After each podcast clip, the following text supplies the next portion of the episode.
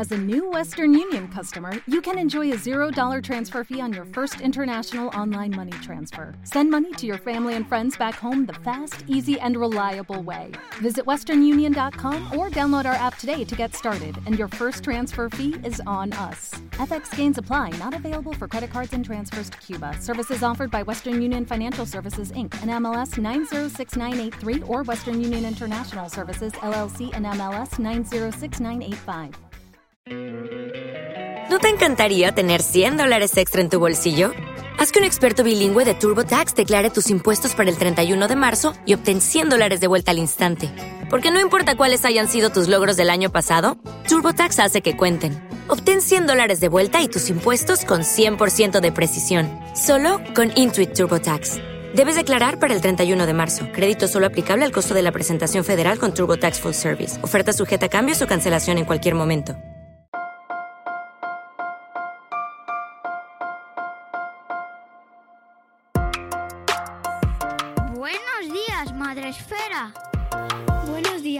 Esfera, con Mónica de la Fuente. Buenos días, Madre Esfera. Bienvenidos un día más a nuestro podcast, el podcast de la comunidad de creadores de contenido sobre crianza en castellano.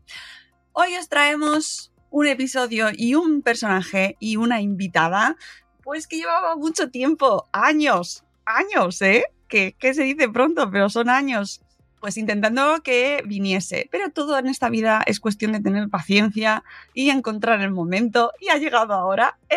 ¡Qué bien! Por fin. Doy la bienvenida al podcast de Buenos Días Madrefera.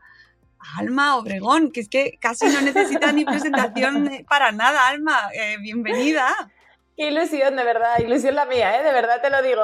Me alegro que hayamos por fin encontrado este, este ratito para charlar. Pues sí, porque esta mujer está muy ocupada. O sea, esto es como la canción de Astrud del hombre que hay, hay un hombre en España que lo hace todo, pero esto aplicado a, a la creación de contenidos. Eh, eh, Alma Obregón, no sé cuántos años llevo viéndote en la tele, viendo tus libros en todas las tiendas, en todas las librerías, eh, en redes eh, y haciéndolo además todo bien. Bueno. Sí, la verdad es que ya llevo muchos años. Ya, yo empecé con el blog, empecé en 2010, o sea que ya hace 13 años, hace 13 años. Claro. Que empecé en todo este mundo de las redes y de, de la comunicación en general y, repostería en concreto. Claro, claro, claro. Aquí va ahí un poco mezcla de todo y así mmm, llevas un montón de años, eh, más de una década, eh, generando, por un lado, creando tu propio perfil y tu propio perfil profesional, tus propios contenidos, pero además eh, te vamos siguiendo a través de redes con tu perfil personal, profesional también, por así decirlo, y hemos ido viendo tu vida también eh, personal. en directo. Sí, pues, pues casi. Pues La casi. verdad es que sí. Y, y, La verdad es que sí aunque te he visto en persona en alguna ocasión, hemos, te, hemos, hemos tenido, eh, he tenido el lujo de colaborar contigo en alguna eh, campaña promocional, eh, pues como te veo por redes, pues tengo ya la sensación de que no, no, te he perdido de vista. Como que nos vemos a diario, efectivamente. Pues sí. sí. la verdad es que eso, eso es una de las cosas bonitas que tienen las redes sociales, ¿no? Que muchas veces hablamos solo de la parte más mala, ¿no? Cuando, cuando se comenta, ¿no? Pero es verdad que yo creo que también nos, nos acercan y nos permiten estar actualizados muchas veces con gente que, que, tenemos lejos o que, o que no vemos a diario, ¿no? Entonces a mí esa parte me encanta, desde luego. Sí, sí, sí. Y a lo mejor llega alguien hoy al podcast, de repente de, descubre este formato, se pone el podcast y no sé por qué, acaba de llegar a España o a, no sé, no sé cómo es posible que no conozca a Alma Obregón, ah, pero... Hay, hay, mucha gente que no me conoce. Puede ser, a lo mejor, yo qué sé, si mi padre me escucha, a lo mejor mi padre pues ha dado la casualidad que no te ha visto, puede ser, ¿vale? Porque además el podcast está ampliando su audiencia muchísimo y mi padre debería escuchar todos mis podcasts, aunque creo que no lo hace. No, no, no tiene que ir, que pasa son los padres, igual que el mío también. Todo lo que hago yo, eso lo hace. Lo, lo, lo escucha, lo mira, esto lo irá también, hola papá, que pues, lo está haciendo seguro. No lo sé, pero debería. Hola, hola padres, padres del mundo, eso. estamos aquí. Bueno, ¿quién es Alma Obregón? Alma Obregón, Alma Obregón es licenciada en comunicación audiovisual visual y pedagogía del violín. Ojo, este dato no sé si lo sabía todo el mundo. lo de la pedagogía del violín. Mi, pasado oscuro. Bueno, luminoso, luminoso. Oye, esto, está genial. Decidió dejarlo todo por su amor a la repostería. Autodidacta en sus inicios, completó su formación con cursos en Europa y Estados Unidos y obtuvo el título de chef pastelera por Le Cordon Bleu. Aunque es conocida por su amor incondicional por los cupcakes, lo cierto es que le gustan todos los dulces, a los que se dedica en cuerpo y alma. Autora del libro de cupcakes más vendido en España, esto es muy fuerte, ¿eh? Objetivo Cupcake Perfecto, ha publicado numerosos libros de recetas dulces, creo que van 12, ¿puede ser? Sí, sí, sí, sí, ya, o sea, sí, 12. 12. Presentó tres temporadas de Cupcake Maniacs en Divinity y también cuenta con su propio programa en Canal Cocina, Dulces con Alma. Actualmente imparte cursos de repostería por toda España y tiene su propia academia online. ¿Y por qué nos visita hoy? Aunque tendría, yo qué sé, podríamos traerla por, no, por nada. O sea, es decir, yo llevo intentando que venga por nada, así, por, nada.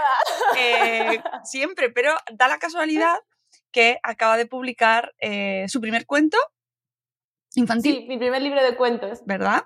Cuentos para mini chefs, cinco cuentos con cinco recetas para las peques de la casa, publicado por Timon Más, eh, editorial Planeta.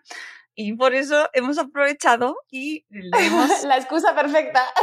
Hay que, amigos, esto es así, esto va así. Hay que aprovechar y tirar de, de, de excusas buenas. Oye, enhorabuena, Muchas gracias. La verdad que estoy súper ilusionada porque aunque he hecho muchos libros de recetas ya, es cierto que para mí este es el libro más especial de todos los que he hecho hasta ahora porque al final es... Em, pues está inspirado en mis hijos, ¿no? En mis, yo tengo tres peques y, para mí son todo. Entonces, eh, el poder haber hecho este libro de cuentos en que los personajes somos nosotros, en, la que, en el que las historias les reflejan mucho a ellos como niños y a mí como mamá y a nosotros como familia. Y bueno, y que además pues es precioso, las ilustraciones que ha hecho Ana son preciosas y, la verdad que es que es un libro que me tiene enamorada. O sea, ya cuando lo vi por primera vez, lo vi, le dije a, le dije a la editora, digo, mira, o sea, lo tenía en las manos, digo, yo no sé si este libro venderá mucho o poco, pero es que me da igual, porque es que es, o sea, la ilusión de tenerlo entre mis manos y de tener esto que es eh, para mí como un regalo, es poderlo tener. O sea, es que veo las ilustraciones, lo tengo aquí, y veo las ilustraciones y es como vernos a nosotros cada detalle, además está con tanto, con tanto cuidado. Y luego los cuentos, la verdad que les cogí tanto cariño cuando los escribí, se los leí a mis hijos, mis hijos me hicieron de correctores, oh. el que más le gustaba, el que menos le gustaba, fui cambiando, oye mamá y tal y, es muy bonito. Y luego, como además tiene recetas, pues es muy bio también. Claro, claro, claro, no podía venir sin recetas. Eh, las ilustraciones, que antes no lo he leído y es imperdonable por mi parte, ilustraciones de Ana Villegas, ¿vale? Que por supuesto el cuento es ilustrado. Y es importantísimo mencionar la labor de la ilustradora, que es parte fundamental de tu, de tu libro tengo que decir que es una historia muy bonita porque realmente eh, cuando yo empecé a escribir los cuentos, yo, yo, escribí un cuento, se lo conté a la editorial que a mí me gustaría algún día hacer un libro de cuentos y bueno, tampoco me dijeron, yo pensé que les había parecido una locura porque no me dijeron nada más. Y meses más tarde me escribe mi editora, me dice, oye, mira, ¿te acuerdas de aquello que mencionaste? Tal, pues es que sí que nos gustaría, lo que pasa que no te, porque en ese momento estaba promocionando el libro de, de repostería tradicional, que tampoco te queríamos... Eh, digamos, eh, ahora agobiar con otra cosa, pero sí que nos gustaría, pues mándanos, tal, a ver qué idea tienes. Y cuando ya había escrito los cuentos, los había mandado, me dijeron, ¿y qué ilustración has pensado? ¿Qué tipo de ilustraciones? Y entonces yo me acordé que años atrás, cuando nació Bruno, bueno, cuando Bruno era pequeñito, debía tener como un año y medio o así, una chica que era Ana, Ana Villegas, me había mandado una ilustración que ella hizo, pues porque nos seguía, y que salíamos Bruno y yo cocinando. Y de repente me vino a la cabeza y digo, ay, ¿cómo se llamaba esta chica que me hizo la ilustración? Le busqué, la busqué, la busqué, la encontré en Instagram y se lo pasé el perfil a la editorial y les dije, mirad, yo para mí este libro, las ilustraciones, sería maravilloso si consiguiréis que las hiciera Ana, pero yo tampoco sabía si hacía, bueno, le encantó la idea y tengo que decir que, o sea que el libro es que es precioso gracias a ella, se está hecho con un cariño.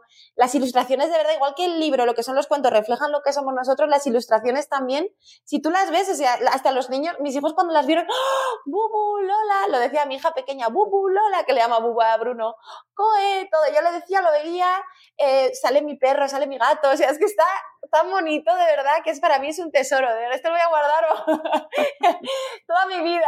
Me voy a ir a la tumba con el libro así agarrado. que oye, que, te haya llegado por Instagram, o sea, a través de Instagram no es de extrañar porque eh, lo, lo, acabo de revisar porque esto crece cada día. Tienes 347.000 seguidores, Alma. Una locura. O sea... Estoy muy, la verdad que me siento siempre muy agradecida del cariño y del apoyo que tengo por, parte de la gente, ¿no? Por los seguidores y cuando voy a firmar libros y vienen, y en estas últimas firmas que vienen con los peques, eh, es súper emocionante. La verdad que tengo la suerte de tener una comunidad ahí muy, muy repostera, también de muchas mamás que me siguen, que, que se engancharon también cuando yo me quedé embarazada de Bruno y luego han seguido con los diferentes embarazos y y hacemos mucha piña. Yo me siento muy querida, siempre siento mucho apoyo. Entonces, en ese sentido sí que estoy súper agradecida que la gente, después de tantos años, ¿no? Porque ya va a hacer 13 años que estoy en redes, pues sigan confiando en mis recetas, sigan eh, apoyando las cosas que hago. es muy bonito. ¿Cómo has elegido las historias y los cuentos para este libro? Pues Porque ahora ha sido difícil. fue muy difícil. Yo originalmente la primera idea que tenía es uno de los cuentos que están dentro de los cuentos, ¿vale? En el cuento que es de la época de Halloween, hay un cuento que, Bruno le cuenta a Lola y ese es el cuento original que yo primero había escrito, que era sobre un niño que se llamaba Bruno que tenía miedo a la oscuridad. Porque lo escribí, de hecho, cuando Bruno tenía miedo a la oscuridad y lo escribí para ayudarle a él. Entonces, este fue el primer cuento y hablando un poco con la editora, yo tenía muchas ideas, pero queríamos darle como un, algún sentido, ¿no? Que no fuera simplemente una colección de cuentos. Entonces se nos ocurrió, ya que íbamos a meter recetas, ¿por qué no buscar momentos ¿no? en los que mm, pudieran ser esas recetas como ser un poco temáticas? Entonces buscamos, pues venga, yo pensé para Navidad, pues un cuento de Navidad y una receta de Navidad. Halloween ya lo tenía claro, pues un cuento de Halloween y una receta para Halloween, que por ejemplo es un bizcocho de calabaza. En Navidad son unas galletas de canela. Eh, luego pensamos, bueno, yo pensé uno del comienzo del cole, porque no se me podía, vamos, eso tenía que ser, porque además con mis hijos es verdad que la adaptación siempre ha sido muy complicada, ahora adoran el cole y les encanta ir, pero tanto con Bruno como con Lola eh, fue muy intensa el entrar en el cole. Entonces quería hacer también un cuento porque sé que es un momento que les, em, que les marca mucho a los niños y que al final para ellos son muchas emociones eh, muy eh, cambiantes. Y luego, por otro lado, pues para el verano, pues para meter unos helados, claro, que siempre no nos podían faltar.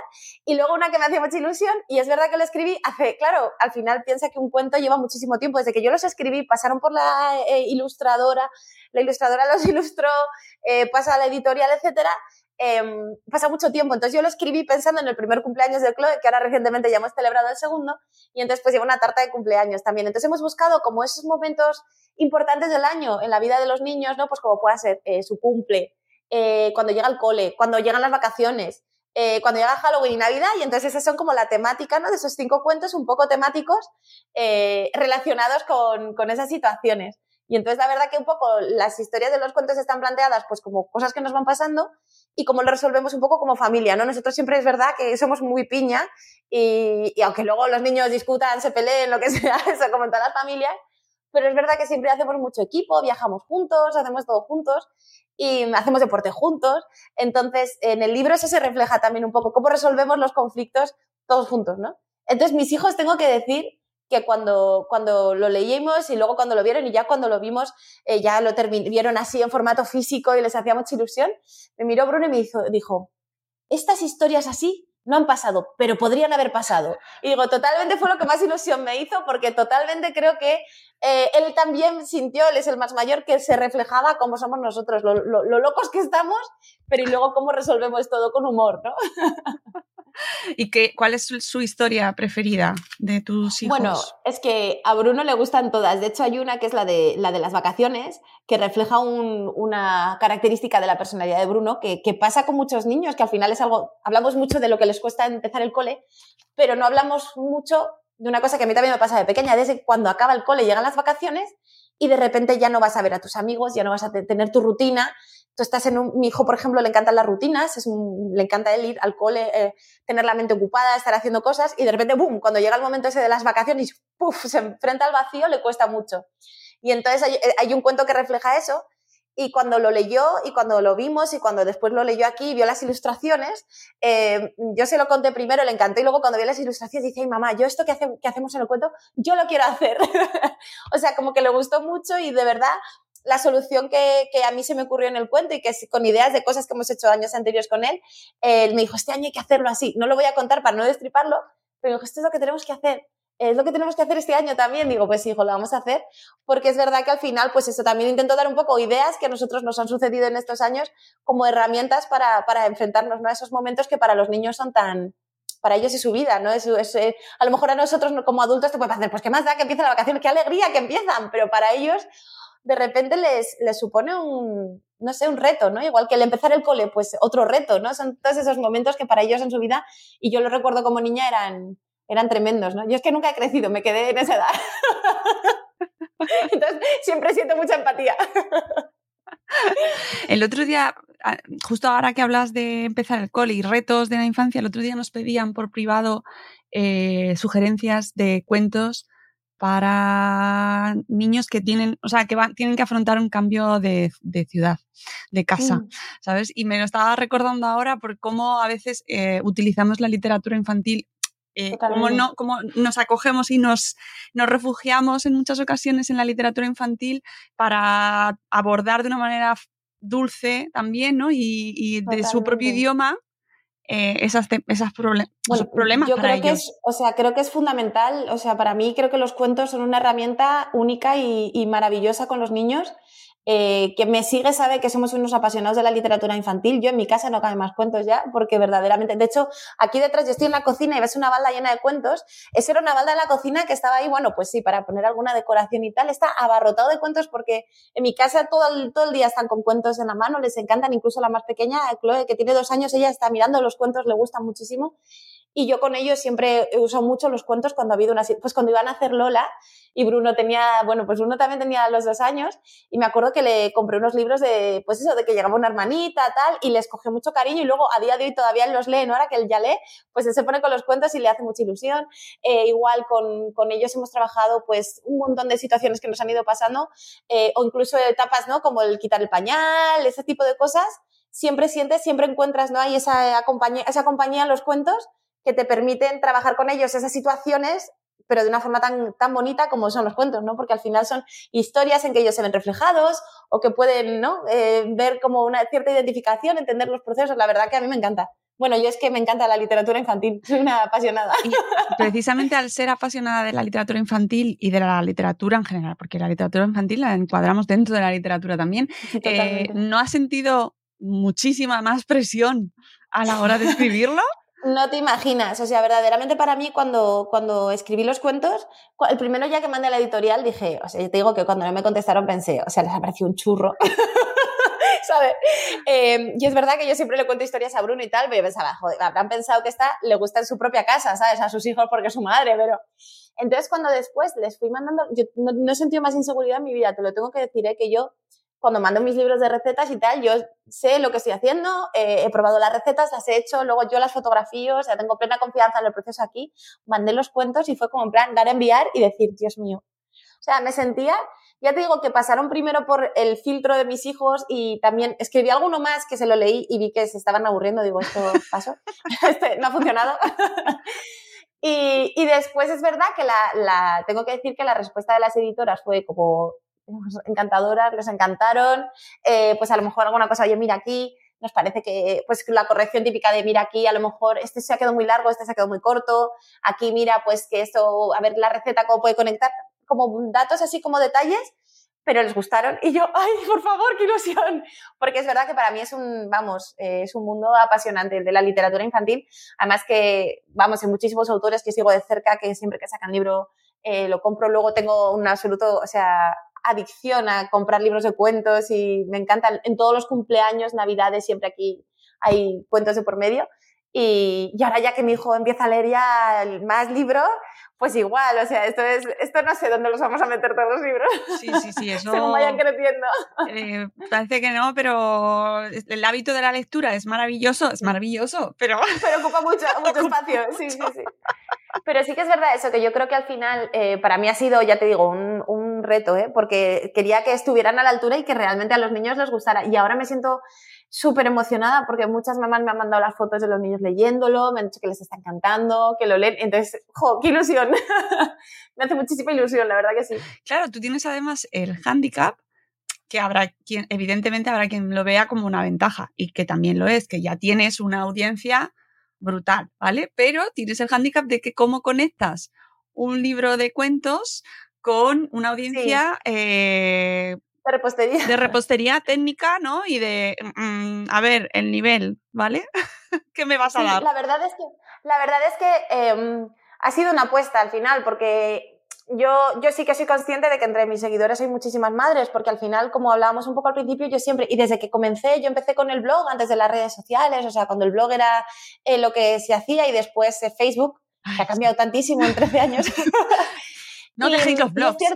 Eh, a mí me encantaba. La verdad que yo lo he abandonado y lo quiero recuperar. ahora estoy muy liada con, con, otro proyecto editorial, pero ahora, em, en cuanto pase esta racha de trabajo fuerte, la idea es volver a empujar el blog porque a mí me encantaba, el formato que yo me te Conocí, te conocí con el blog. Sí, lo sé, lo sé que todo el mundo me conocía con el blog. Y, y a mí me, era un formato que me encantaba. Y ya entonces yo siempre, eh, cuando subía una receta, yo compartía cosas de mi vida. Yo contaba una historia siempre. Jamás he sido un blog solo de, mira, está la receta así cómo se hace. ¿no? Yo siempre contaba mis cosas porque yo estaba viviendo en Alemania y me servía también un poco casi como terapia para mantener mi salud mental. Pues yo estaba ahí siempre, yo siempre estaba ahí un poco, eso, mi blog era como mi sitio de escapar, ¿no? Y entonces ahí contaba todas mis, mis, historias.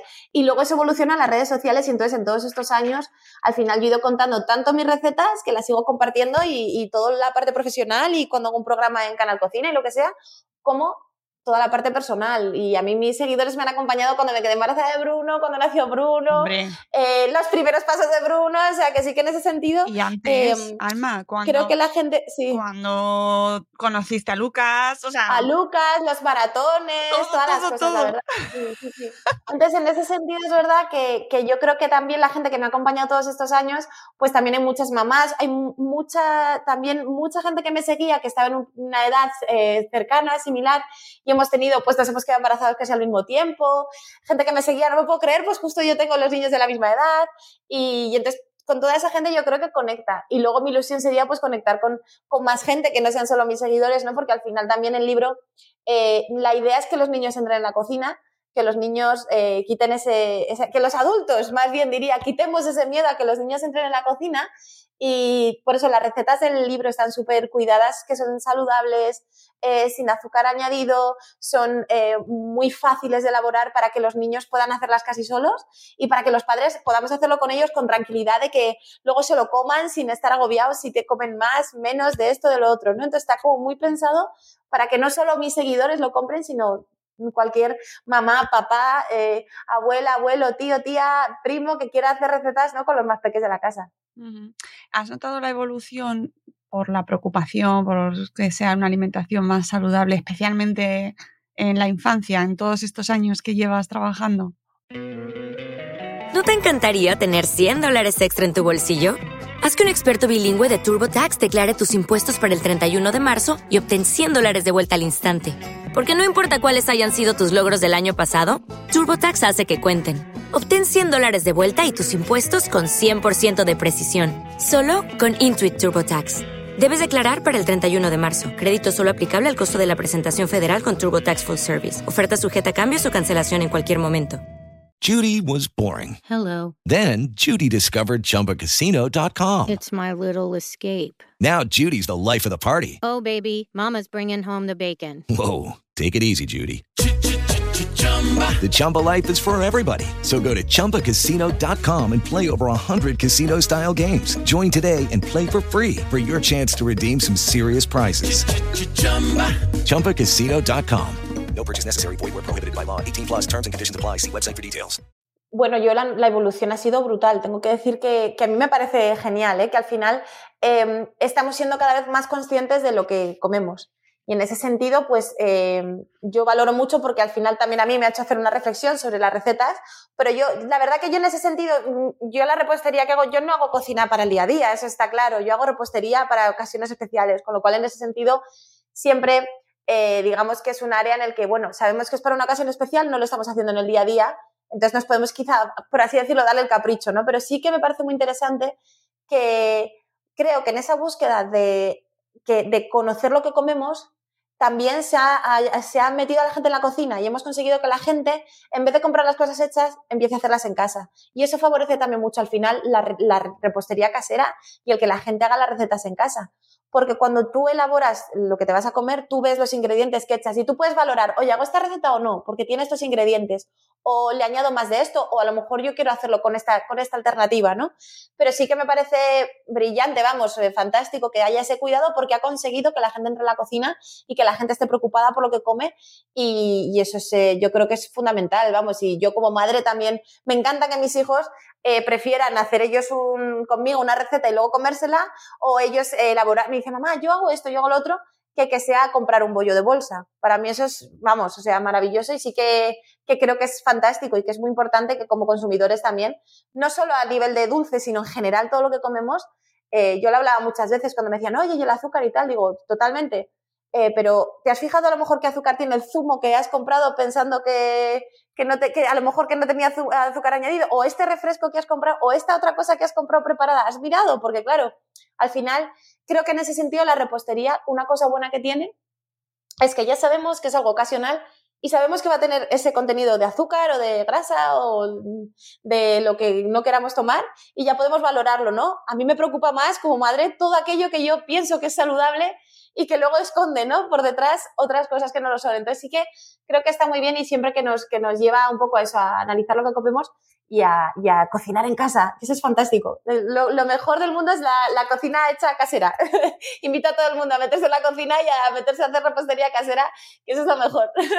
eso lo hemos hecho durante la pandemia. Eh, lo notarías tú también Muchísimo. Como hubo un incremento ¿no? del interés por recetas, eh, notarías el pico de visitas. Bueno, bueno, la gente es, fue un momento que yo la verdad, mira, había notado porque hubo un momento mucho de boom de repostería, de repostería creativa, luego se estabilizó y había mucho interés por la repostería en general y es verdad que en ese sentido me siento afortunada porque he seguido dando cursos, etcétera, pero digamos que había como se había calmado un poco la fiebre esta de hornear en casa, eh, que era buena señal también porque es cierto que en cierto modo, cuando, cuando estaba tan de moda la repostería tan, tan, tan intensamente, era también porque era un momento un poco de crisis y la gente eh, realmente el ocio que hacía era hacer repostería en casa o, cosas similar, porque tampoco había, podía hacer otras cosas, a lo mejor como irse de viaje, etcétera. Entonces esto ya significaba que la gente estaba teniendo una vida de viajar, de, de hacer otras cosas y entonces siguen haciendo la repostería, pero ya no como sesión, sino más eh, de una forma más tranquila, por así decirlo. Pero en la pandemia, eh, o sea, yo no daba basto, de verdad, fue una locura.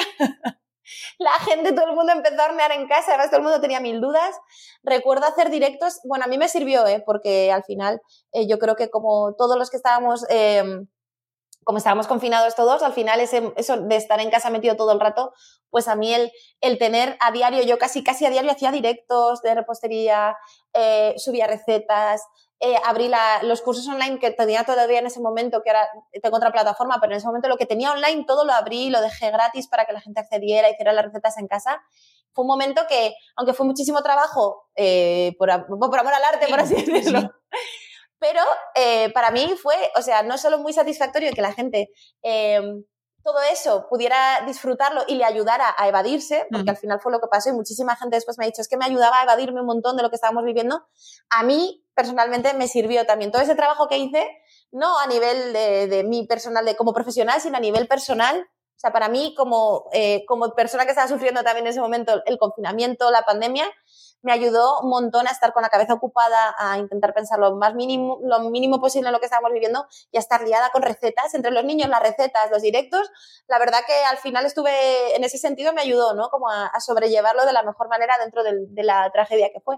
Pero sí que es verdad que, que que yo creo que nos ayuda a todos, a los que estábamos produciendo contenido y creando contenido para que la gente estuviera entretenida y a, la, y a, y a los que estaban entretenidos con el contenido que, que, nosotros creábamos. Es verdad, es verdad. Y de hecho mucha gente ya eh, empezó, ya si no lo tenían montado, se dedicaron mucho más a la parte digital, pues como bien dices, con los cursos, eh, que ya he visto además que tienes tu propia plataforma de cursos online para que la gente se pueda, pues eso, dedicar a, según por temas, ¿verdad? Los que más... La verdad es que ha sido muy curioso, ¿no? Porque como a veces la vida es como cuando llegas a lo mejor a una cosa demasiado pronto eh, y nosotros hicimos una academia online pues yo eh, creo que estaba embarazada de Bruno o acababa de tener a Bruno. Yo tenía el pelo corto, o sea que antes de tener a Bruno debía ser, si en los vídeos tengo el pelo corto en algunos, o sea que ponte que esto estamos hablando a lo mejor de 2015, 2016, por ahí.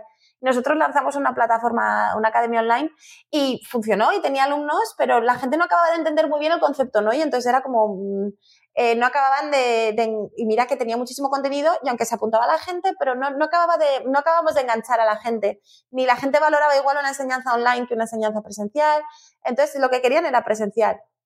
Y en el momento de la pandemia después, ahí yo abrí la academia para todo el mundo y la verdad que estuvo genial porque ya te digo que muchísima gente se enganchó a hacer repostería, eh, bueno, o sea, estaba todo el mundo horneando, etcétera.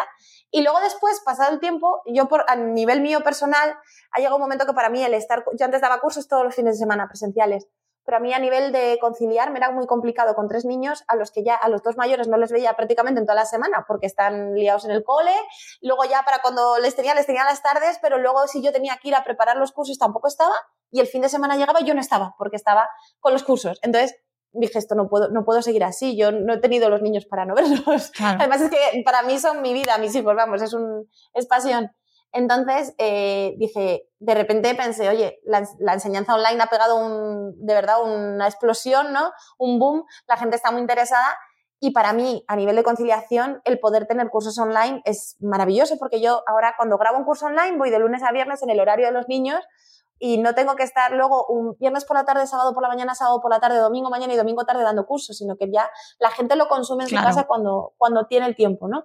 Y en ese sentido, eh, a mí me ha permitido, eh, bueno, empezamos a grabar los cursos online y eso me ha permitido ahora conciliar mucho mejor organizarme mejor también con todo lo demás que hago, porque yo estoy escribiendo libro, cuando tengo una grabación de canal cocina, lo que sea, y a la vez cuando quiero dar curso presencial o cuando me cuadra, sigo dando cursos. A este fin de semana pasado estaba en Málaga, estuve en Canarias dando cursos, Barcelona, pero ya nos organizamos, nos vamos todos, a lo mejor yo aprovecho que haya un puente para que los niños no pierdan cola, entonces yo ya doy el curso, ellos están de turismo y lo hacemos más como más familiar y menos sensación de que realmente al final con un trabajo que he elegido yo, porque yo tengo que decir que yo he sido, eh, yo emprendí y soy mi propia jefa. Entonces, al final, yo que siempre había eh, hablado de mi trabajo como un trabajo que facilitaba la conciliación, porque yo soy mi propia jefa, se había convertido como en una red en la que yo no conciliaba nada, porque al final eh, era todo, todo el rato, o sea, cuando realmente les iba a ver a ellos era cuando no estaban. Entonces, para mí ha sido un cambio que, que a nivel profesional me ha supuesto pues hacer muchos cambios en mi vida, tenía un local, quitarlo, eh, centrarme en la producción eh, en un plató, pero a la vez estoy súper satisfecha con el cambio. Para mí ha sido, eh, vamos, me ha dado la vida. Y además es que tenía que, yo vivo, yo vivo en Las Rozas y tenía que bajar a Madrid prácticamente todos los días por, este, por esto de dar los mm. cursos. Y entonces es que ya no podía. Y no sea de Madrid. Las horas que me quitaba de, de, entrada en Madrid y de salida de Madrid y el, el terminar un curso y decir que ya vuelvo y pillarme una taza y llegar dos horas más tarde. Me estaba, o sea, me estaba realmente, yo decía, me estoy perdiendo los fines de semana enteros de los niños y luego llevaba, llegaba el entre semana y al final, aunque los cursos eran los fines de semana, los tenía que preparar entre semana y luego se alargaba, no llegaba. Bueno, y al final pensé, digo, digo, no sé, digo, soy mi propia jefa, me he planteado que yo lo que quiero es intentar conciliar y al máximo la vida familiar con la vida profesional, digo, y no estoy conciliando nada. Entonces, que creo que nos pasa a muchos al final cuando emprendes y es tu propia, ¿no? tu propia eh, empresa y tu propio sueño y tu propio proyecto, es a veces muy difícil, ¿no? Decir, hasta aquí y ahora tengo que valorar si esto realmente está llevando por donde yo quiero, ¿no? Y en ese sentido, para mí la enseñanza online ha sido, vamos, o sea, una maravilla, estoy emocionada, tengo un montón de alumnos. Eh, además hacemos tutorías online, entonces me conecto, les veo, son toda la gente súper cariñosa. Em, y se repiten además que me encanta porque saco otro curso y se apuntan, o sea que eso es buena señal. Y, y nada, estoy súper ilusionada con ese proyecto. La verdad que sacamos el, el primer curso, lo sacamos hace, no, no estas navidades, sino las anteriores. Ya hemos sacado bastantes cursos, ahora no me acuerdo cuántos, pero bastantes llevamos. Y, nada, los vamos sacando periódicamente y ya te digo que yo así puedo compaginar. Pues ahora me están escribiendo, por ejemplo, para ir a Córdoba a una escuela, pues ya miro fechas con calma, pero no es eh, todos los fines de semana estar fuera, que para mí eh, hay veces, si no puedes elegir, yo lo entiendo y es durísimo y, y es lamentable, ¿no? Lo que pasa, yo creo, eh, muchas veces en nuestro país y en otros países, que es que no puedes elegir el horario, no puedes elegir, eh, no puedes cambiar nada porque no, no, depende de ti y a lo mejor si cambias te arriesgas a perder tu trabajo, ¿no? Y que es durísimo y es una, una realidad y que una pena que no se valore más, yo creo, en lo importante que es la familia. Falta mucho por valorar lo importante que son los niños, lo importante es que los padres podamos estar con los niños eh, pero yo que soy mi propia jefa, era absurdo, ¿no? Que, que me vea al final también eh, conducida, ¿no? Hacia ese, hacia ese camino. Entonces, bueno, pues ahí ha sido dar ese cambio, pero vamos, ya te digo que la enseñanza online en ese sentido me ha venido genial. Es una trampa buenísima esta que comentas, ¿eh? Que, sí. que muchas madres sobre todo hablo de madres, porque además aquí tenemos una audiencia eminentemente femenina y maternal, y, es una trampa que se nos ha vendido en muchas ocasiones, ¿no? Desde hace unos años, el emprendimiento como manera sí, de... como la forma de conciliar y al final te atrapa por completo. Yo siempre lo cuento, que yo, para mí el cambio, o sea, yo emprendí cuando, bueno, antes de conocer a Lucas incluso, ya daba mis cursos, tenía mi escuela, eh, y durante todos estos años eh, yo he dedicado horas, o sea, a día de hoy sigo, por ejemplo, y es verdad que la suerte de uno tener tu propia empresa y poderte organizar, yo lo que hago es que yo resto horas durante el día y luego las, las, las echo por la noche, ¿no? Con el ordenador, ayer estaba a las 2 de la mañana terminando un capítulo de una cosa, pero yo a mí me compensa porque digo, bueno, luego aprovecho las tardes más o si tengo que acompañar a mi hija al pediatra, pues puedo estar. Em, pero es verdad que, que, que no es tan fácil como, como muchas veces se vende, ¿no? Que al final el trabajo es el trabajo y cuando lo estás haciendo, encima si es tu proyecto y has, invertido todo tu esfuerzo y, y, depende solo de ti muchas veces, o depende el 90% o el 80% de ti, pues al final, claro, lo, lo, lo, lo, cuidas mucho y le dedicas muchas horas y te puede llegar al final a, a colorizar o digamos a, a, a, comerse todo ese tiempo que tú pensabas que ibas a poder dedicar a la familia, ¿no? Entonces, en ese sentido sí que es verdad que, que creo que el emprendimiento puede ser una muy buena opción para conciliar, eh, pero a la vez es, muy, es una, una, herramienta muy peligrosa, por así decirla, ¿no? Porque cuando es nuestro proyecto es muy difícil eh, decir, no le dedico horas o dejo pasar esta oportunidad o, ¿no? Creo que es, Claro. Al final es permanentemente una evolución. Yo ahora, por ejemplo, mira, yo tuve una pastelería en la calle Foncarral, tuvimos eh, cuando Bruno justo tenía cerca del año, que luego con la pandemia al final la quitamos, era un proyecto con más socios y se decidió que ya después no, no, no íbamos a seguir porque es verdad que fue, que fue, claro, o sea, de repente de golpe cerrar todo muy complicado. Pero las horas que yo dediqué a aquello, yo luego en la pandemia, cuando ya veía, digo que esto no lo vamos a seguir después, porque realmente reempezar otra vez era muy complicado, no estaba la situación, no habrían, habrían zonas de Madrid solo, luego no se podía pasar de un barrio a otro, y era cada vez, iba dilatando y no veíamos el final y cada vez, no sé, lo veíamos tan negro y yo pensaba, la de horas que le he dedicado a esto, Dios mío, de no ver a Bruno, porque para mí era la obsesión. Y mi marido me decía, bueno, no pasa nada, pero has estado con él. Y yo, pero es que me despertaba a las 5 de la mañana, me iba a la pastelería y no le veía a Bruno en todo el día. Y, me, y en ese momento un poco me di cuenta que ha sido lo que después me ha ido llevando a hacer este cambio hacia la enseñanza online también, de decir, realmente cuántas horas te quiero dedicar a esto en horas que no estoy viendo a los niños cuando soy yo la que decido, ¿no? Cuando yo soy la que podía en ese momento haber dicho, oye, no, yo, yo mm, lo hago de otra forma o me organizo de otra forma y no lo hice. Entonces, ahora ya he querido tomar las riendas de mi propia existencia, ¿no? Y decir, bueno, ya que puedo, ¿no? Ya que tengo esa suerte, yo al final, en ese sentido, soy privilegiada. Mm, yo sé que, que el 90% de la gente no puede, no puede tomar esa decisión, es, es tremendo. O sea, es que a mí de verdad es que me parte el alma que no sé que desde las empresas, desde en general desde la sociedad, no se entienda la necesidad y lo importante que es el conciliar. Y el, y el que no sea un estrés y el que no obligue, el querer conciliar no haga que te echen de tu trabajo o que te, ya te estén haciendo la vida imposible. Mira, mi madre en su época, simplemente por querer eso, por querer conciliar, cuando volvió de una de las bajas de maternidad, le tenían ya, el despacho lo tenía en el pasillo. Bueno, eso pasa ahora, ¿eh? claro, y esto era en la Sí, sí, eso sigue pasando hasta que no, hasta que no se cambie y a nivel de la sociedad entendamos el valor de, el valor de que los padres estén pudiendo estar con sus hijos. Y luego decimos, no, es que en el colegio, es que la tele, las redes sociales, pero nos necesitan a nosotros ahí, ¿no? Entonces yo en ese sentido, ya te digo que, que, ha sido un despertar, toda la pandemia también, también el pasar tanto tiempo con ellos ahí y, y luego después que yo dije, ya voy a cambiar la vorágine de trabajo esta, voy a parar y me di cuenta que otra vez me absorbió y estaba con más trabajo todavía y nació Chloe y más trabajo, más trabajo, dije, espera, tengo que organizarme de otra forma. Y vamos, yo sí que la enseñanza online me ha parecido, o sea, un bombazo. me encanta. igual que todo esto digital, al final la, la, la, maravilla que tenemos hoy en día con, con, todas estas posibilidades que tenemos los podcasts, eh, eh, las redes, un montón de cosas, ¿no? Que nos permiten el teletrabajo para mucha gente. ¿Cómo no? Qué pena, ¿no? Tantas empresas que habían implantado el teletrabajo y de repente han forzado a todos los trabajadores otra vez a volver a, a sus puestos de trabajo físicos cuando la gente ya por fin se podía organizar, tenía mejor calidad de vida, podía estar eh, organizando las horas como mejor le venían. Bueno, nos, nos falta mucho por recorrer, desde luego.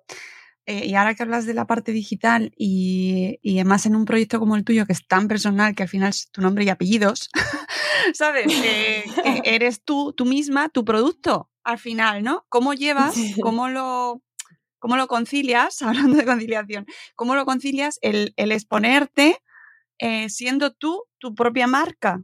Y, y cómo, cómo, lo estás llevando durante todos estos años con la maternidad, con tu trabajo en redes, ¿Cómo lo llevas?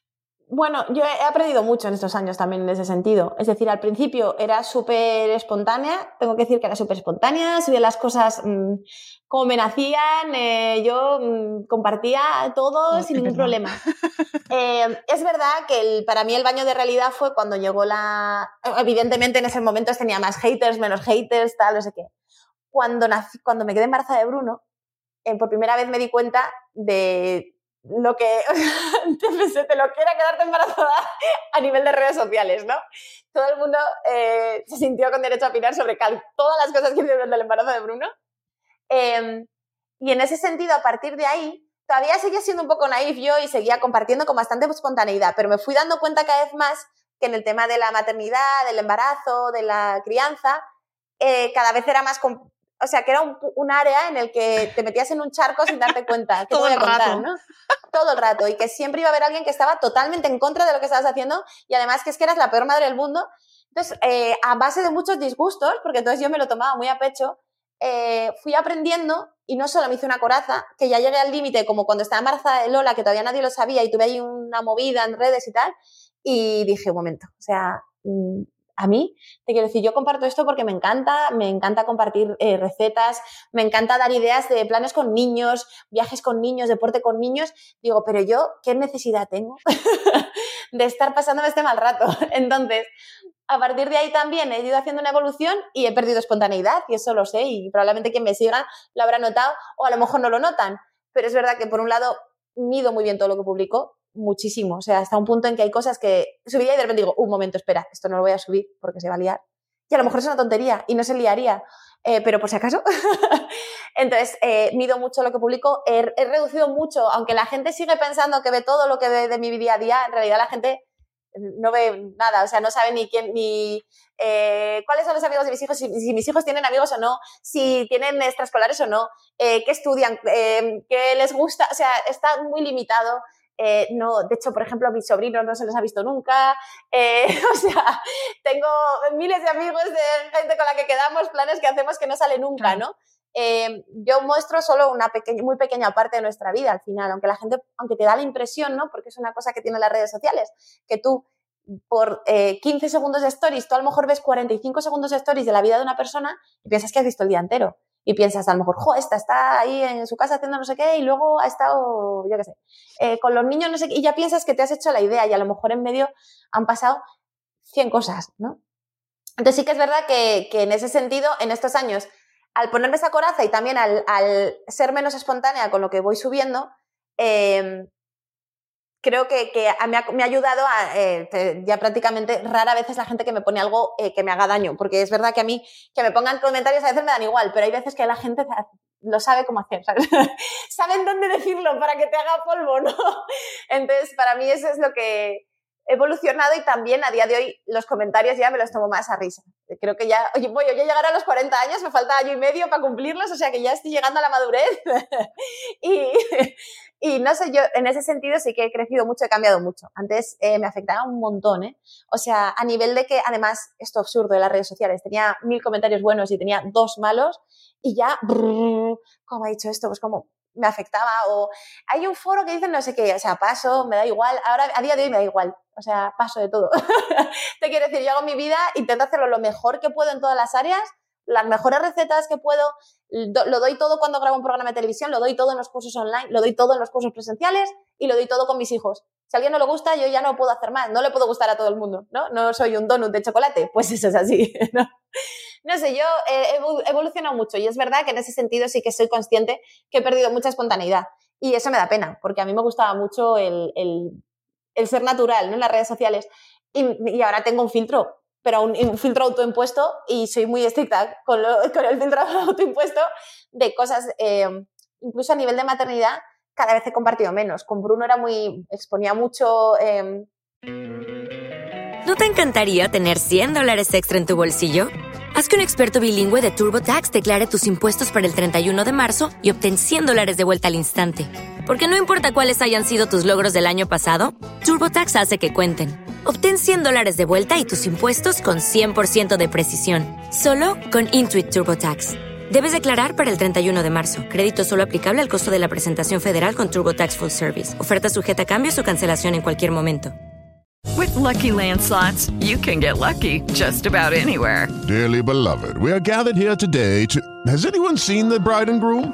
Sorry, sorry, we're here. We were getting lucky in the limo and we lost track of time. No, Lucky Land Casino, with cash prizes that add up quicker than a guest registry. In that case, I pronounce you lucky. Play for free at LuckyLandSlots.com. Daily bonuses are waiting. No purchase necessary. Void prohibited by law. 18 plus. Terms and conditions apply. See website for details. Cómo me sentía, eh, las cosas que hacíamos y según han ido creciendo, según han ido, tuve a Lola todavía y ya he tenido a Chloe y he compartido menos, porque al final, eh, no sé, me parece que eh, las redes sociales llega un momento en que se pueden hacer hasta un, poco hostiles. Mucho. Mucho, Alma. hostiles, pero yo es verdad que ahora he conseguido contener esa hostilidad y en general em, la gente siempre, los, los comentarios son bastante, bastante cariñosos, por eso evito meterme en charcos que puedan hacer que la gente eh, salte contra mí y... Y ya te digo que, por ejemplo, pues con, con la maternidad de Chloe, no sé, lo he vivido diferente también. A medida que tengo, ya con tres hijos, es que no me da mucho tiempo a subir tanto como subía, ¿eh? También diré que la gente me dice, antes grababas los viajes. Digo, pero si es que, o sea, de verdad, es que hay días que no me da tiempo a nada. O, por ejemplo, un cambio que he hecho yo también. Cuando Bruno era pequeño, yo estaba con el móvil grabando, tal, no sé qué, no sé cuántos. Y según ha ido creciendo, eh, cada vez lo uso menos delante de ellos. Y esto, y Bruno ya digo, cuando tengo que decir, oye, vamos a grabar una cosa, es para el trabajo de mamá, ¿te os parece bien que voy a grabar esto? ¿Os parece que vamos a hacerlo? Ah, muy bien. Pero ya se lo explico, él sabe lo que es el trabajo de mamá, él eh, no sé, no me gusta estar con el móvil con ellos todo el rato, me parece eh, hipócrita, ¿no? Si luego digo, no, y pantallas no, no, pantallas no vamos a ver. Eh, y luego yo estoy con el móvil, ¿no? Entonces, para mí, cuando voy a momentos con ellos, vamos al parque, no tengo el móvil. Vamos a escalar, tengo el móvil en el arnés ahí metido guardado y no estamos mirando el móvil, ¿no? A lo mejor les saco una foto, lo que sea, pero no. Ahora no me nace el estar, hola, mira, estamos haciendo no sé qué, no sé cuánto. Me cuesta mucho. Al principio lo hacía de forma muy natural y ahora, no sé, estoy con ellos, no, me gusta no perder un poco, perderme los momentos por estarlo grabando, ¿no? Eso quizá me perjudique a nivel de redes sociales, pero no pasa nada. Bueno, yo hay, eh, hay, una cosa que es innegable y es que, y esto además es un tema que, hay que abordar porque es el tema de la exposición de la infancia y es que eh, la infancia interesa muchísimo. Tú lo notarás cuando aparecen los niños y cuando no aparecen los niños. Y cómo, hemos eh, cómo, hemos evolucionado eh, durante todos estos años, porque venimos de una época en la que, bueno, pues éramos como mm, anchas Castilla, ¿no? Y no teníamos ni idea, y cómo hemos evolucionado y hemos aprendido también en ese tema y cómo lo has vivido tú. Totalmente. O sea, yo, por ejemplo, al principio, ya te digo, al final con esa naturalidad con la que compartía, eh, es verdad que yo siempre, a ver, yo siempre, por ejemplo, a mí no, yo he compartido y comparto y a mis hijos se les ve las caras en mis redes sociales y no y me, parece, o sea, no, me, no, no, es algo que me preocupe porque también se las ven por la calle, ¿no? Para mí ese tema no era un tema de preocupación, igual que yo he enseñado mi cara, no, no lo veía mal y, y creo que además que en el camino en el que vamos prácticamente todo el mundo tiene perfiles de redes sociales y los niños desde muy pronto tienen, o sea que al final... Eh, en ese sentido yo no tenía preocupación, pero es verdad, desde un principio, por ejemplo, nunca he enseñado en mis redes sociales momentos que yo pensaba que pertenecían a su intimidad y no por eso me refiero simplemente al hecho del baño o del, yo qué sé, ¿sabes? Del quitarles el pañal, el orinal, sino me refiero también a rabietas, disgustos, eh, momentos tristes, todo esto, mm, siempre he pensado que eso pertenecía a nuestra intimidad y en general todo tipo de temas que fueran para nosotros, mm, pues eso, que a mí no me hubiera gustado que mis padres hubieran enseñado, nunca lo he hecho. Luego es verdad que cada vez más he ido filtrando porque al principio yo hacía colaboraciones, igual que yo hago colaboraciones de, redes, con total naturalidad y que estuvieran los niños y tal, a día de hoy eh, filtro muchísimo. Y si es una colaboración que implica a los niños, em, lo tengo todo, vamos, o sea, muy niquelado, eh, que marcáis que sea algo que nos gusta de verdad, que nos gusta a todos, eh, que, o sea, ya lo, lo, mismo que hago para mí, pero aún mucho más estricto. O sea, que no solo sea que, ay, que esto me encanta, oye niños, vamos a hacer esto que a mí me encanta. No, no. Eh, que a ellos les guste, que, que, que, ellos estén cómodos. Por ejemplo, hacemos muchas colaboraciones de disfraces, ¿no? Porque nos gustan a todos mucho. Pero, o sea, no, jamás en mi casa se verá el decir, te tienes que poner esto porque es para. No. O sea, si Lola no quiere ponerse el disfraz, pues no se hace. O sea, ella no lo hace. Aquí es total libertad y en ese sentido ellos, y les explico, oye, eh, cuando vamos a hacer un vídeo de estos de los disfraces, por ejemplo, chicos, mamá tiene que hacer un vídeo para trabajar que se tiene que poner los disfraces. ¿A vosotros os gustaría salir en el vídeo? Luego lo va a subir a mi hijo, ya sabe lo que es Instagram. Dice, mamá, tú sigas a Shakira en Instagram. Digo, no, hijo, no le sigo. Tienes que seguir a Shakira. Bueno, él ya entiende esto lo que es. No es que mi amigo no sé quién me ha dicho que su madre le sigue a Shakira. Entonces, bueno, tiene seis años, ya sabe latín.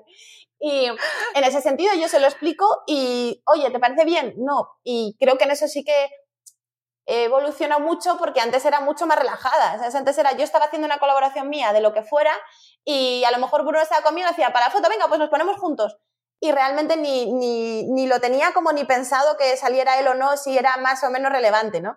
Es verdad que creo que todas las colaboraciones que hemos hecho en todo este tiempo siempre ha sido todo muy, nosotros somos muy, muy, no sé, un perfil muy neutro y siempre todo lo que recomiendo son cosas que a mí me encantan y que, o sea, que, que realmente, ¿sabes? Como que conectan con, con lo mío, pero pero aún así ahora voy, vamos, o sea, con los niños, pero además es que ya es de alimentación no hago nada, de alimentación infantil nada, porque incluso en el pasado cuando he recomendado cosas que a mí me gustaban y me parecían bien, me ha salido rebotado, con lo cual, aunque sean productos que usamos y nos gusten, no lo hago, punto, no lo hago. Em, por ejemplo, ahora, para que veas eh, cómo soy de, no sé si es de, yo me parece que es de honestidad, pero que la gente hable mejor, esto es lo que luego la gente no ve. Chloe tiene piel atópica, ¿no? Entonces, eh, le empezó cuando tenía como seis meses, más o menos, y cada vez iba peor, peor, peor, peor, y conseguimos con un dermatólogo dar con los productos adecuados y ya hemos seguido esa rutina. Eh, desde que la gente, yo en algún momento mencioné que tenía piel atópica y tal, que teníamos mucho cuidado con ella, en este año y pico que ha pasado me llegaban una, otra, otra mensajes de colaboraciones con diferentes. Y yo he dicho que no a todo, porque yo lo dije muy claro, yo solo recomendaría, si tengo que recomendar públicamente, o sea, en privado, toda la gente que me ha escrito, yo le he mandado los productos que usábamos. Digo yo, eh, para recomendar públicamente algo tiene que ser lo que uso. No voy a recomendar para un tema tan para mí tan duro como es lo de la piel atópica, porque es duro, porque le salen brotes, se rascan, le sale sangre, eh, mi hija se le cae a la piel, o sea, es que era una cosa horrible. Em, y en todos estos momentos, una colaboración y otra y otra, yo dije, no voy a recomendar nada, no, pero pruébalo con tu hija, no voy a probar nada.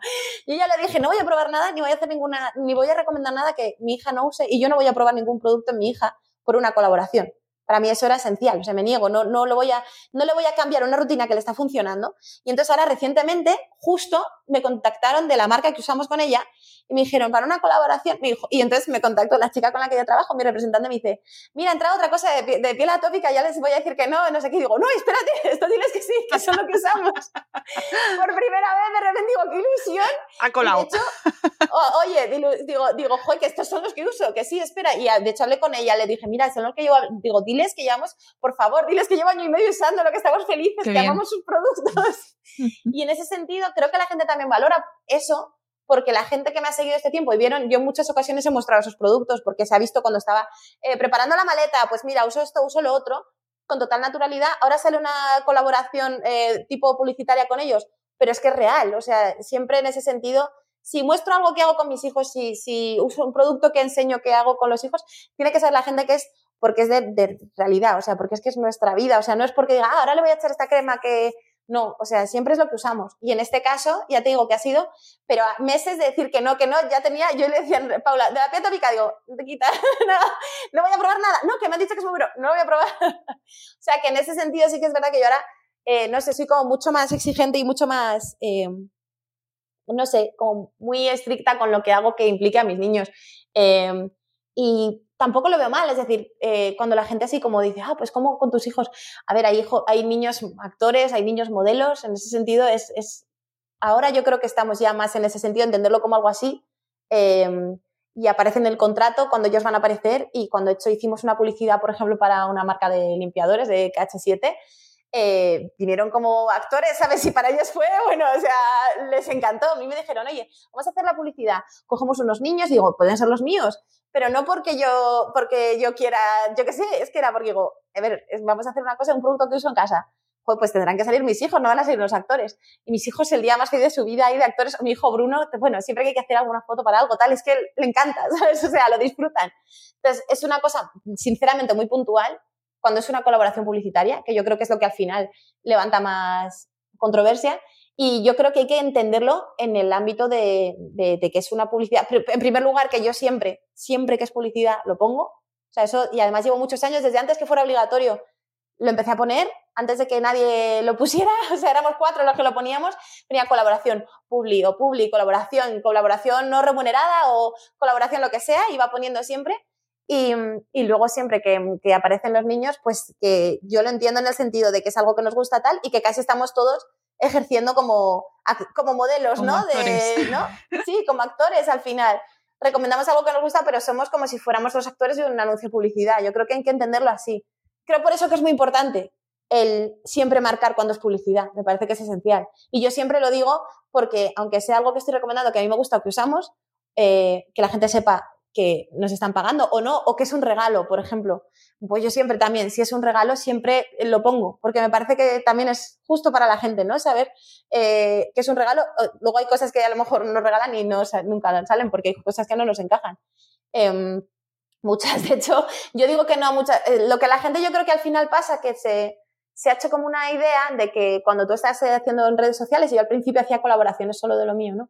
Y cuando empiezas a hacer colaboraciones, pues eso a nivel familiar, tal, da la idea de que cualquier cosa que te proponen, ¿no? Es eso lo hace porque le pagan o tal. Pero de verdad, yo no sé cómo es en otros perfiles, pero puedo decir a la gente que me sigue, a la gente que me está escuchando, que yo y gente que conozco también que trabaja en este mundo, pero yo por lo menos, eh, eh, cada propuesta que llega eh, la analizo al dedillo, cada vez con más al dedillo, cada vez más al dedillo que cuando empecé, y sobre todo que siempre, o sea, jamás es algo que recomiende por el dinero. Yo creo que eso, o por el producto que te dan, o sea, mm, habrá quien lo haga, pero a mínimo que tengas una cierta moral o una cierta ética, ¿no? Y escrúpulos, eh, no, no, o sea, no, no podría nunca recomendar nada que no me gustara ni que no, ni que no usara y sobre todo ya no te digo a nivel de niños, o sea, para mí en ese sentido y he perdido oportunidades, eh, bueno, o sea, de mil cosas, simplemente con temas como, yo qué sé, desde el porteo ergonómico, que yo he sido siempre muy, muy... Em, obsesionada con que fuera Ahí nos conocimos. Ahí nos conocimos. Sí, ¿te acuerdas? claro. Con Ergo Baby, con Ergo Baby, eh, desde, desde, eso que para mí ha sido ley, o sea, perdida y oportunidades de gente. Te mando esto, nada, nada, eh, queremos hacer una colaboración, no lo hago porque no es ergonómico, no voy a promocionar algo que no es bueno para los niños. Eh, me ha pasado lo mismo con sillas de coche, por ejemplo, hablando de temas de maternidad, que todos, sillas de coche que no eran a contramarcha, nada. o sea, ha sido siempre muy, creo que hay que ser muy fiel a tus principios, ¿no? Y en ese sentido, como madre, igual me ha pasado tontería, ¿no? Pero yo les he dado pecho a todos, eh, he tenido la suerte, la gran suerte eh, de que me ha ido muy bien la lactancia, he tenido los problemas que fuera, pero he tenido lactancias extendidas, eh, con todos he llegado a los dos años, bueno, con los dos primeros hasta los 22 meses, ahora con Chloe sigo, tiene más de dos años y todo muy bien.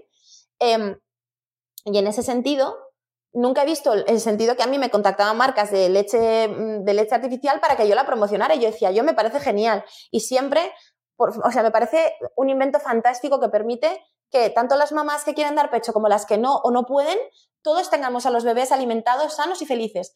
Pero ¿qué sentido tiene que yo, que doy la teta y que no he dado otra cosa, me vaya a poner a promocionar una leche mm, artificial? Es que qué credibilidad tiene. Es más, es que yo a mis hijos no se la voy a dar porque toma la teta. Entonces es que era ese tipo de cosas que creo que, que luego son las que no se ven, ¿no? Y la gente puede pensar, esta está haciendo publicidad de esto, del otro.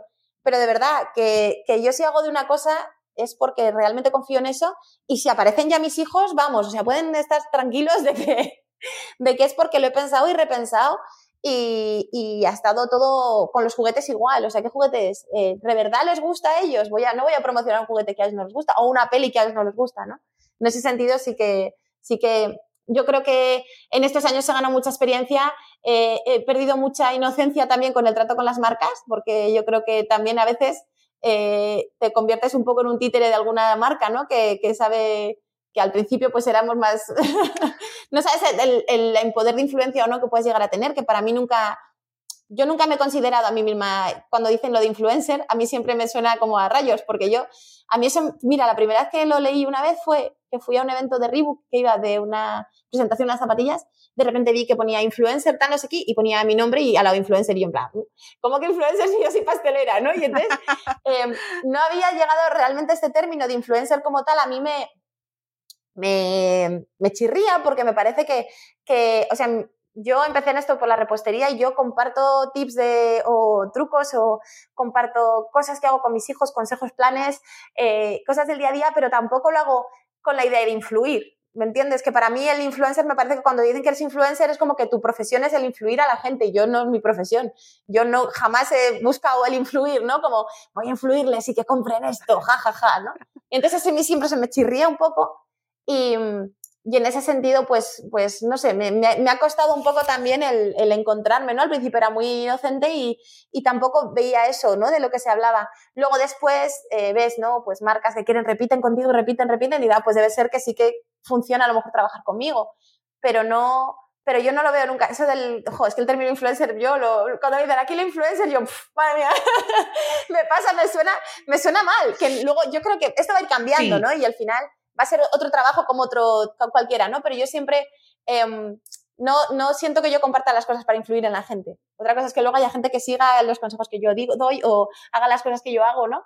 Pero jo, me, me, siempre me resulta como, uf, me echa un poco... Y es una Me da mucha responsabilidad. Claro, pero es, es, muy importante esto que dices, porque al final el propio influencer es el que determinará la connotación que lleve Total. su trabajo. Es decir, que este, que este trabajo se dignifique o no se dignifique eh, dependerá exclusivamente de lo que hagan efectivamente los influencers. Claro, y también, ojo, las marcas eh, también tienen mucha responsabilidad. Creo que todos, esto es un ecosistema, todos tenemos nuestra sí, yo, responsabilidad. Yo está, viendo una, está viendo una evolución, porque yo hubo un momento en el que también cuando yo empecé a ponerlo de publi, colaboración, hubo marcas que a mí me escribían para hacer una colaboración, me decía, pero si no, por favor, no puedes ponerlo de que es publicidad o colaboración, porque entonces no se puede hacer. Y entonces decía, pues entonces no la hago, porque claro, eh, yo no voy a estar engañando, ¿sabes? Claro. Y si me estáis pagando por hacer esto, ¿cómo que no pongas que es publi? Es publi. Eh, o sea, me estáis pagando por ir a hacer esto, aunque a mí me guste el producto, pero yo estoy re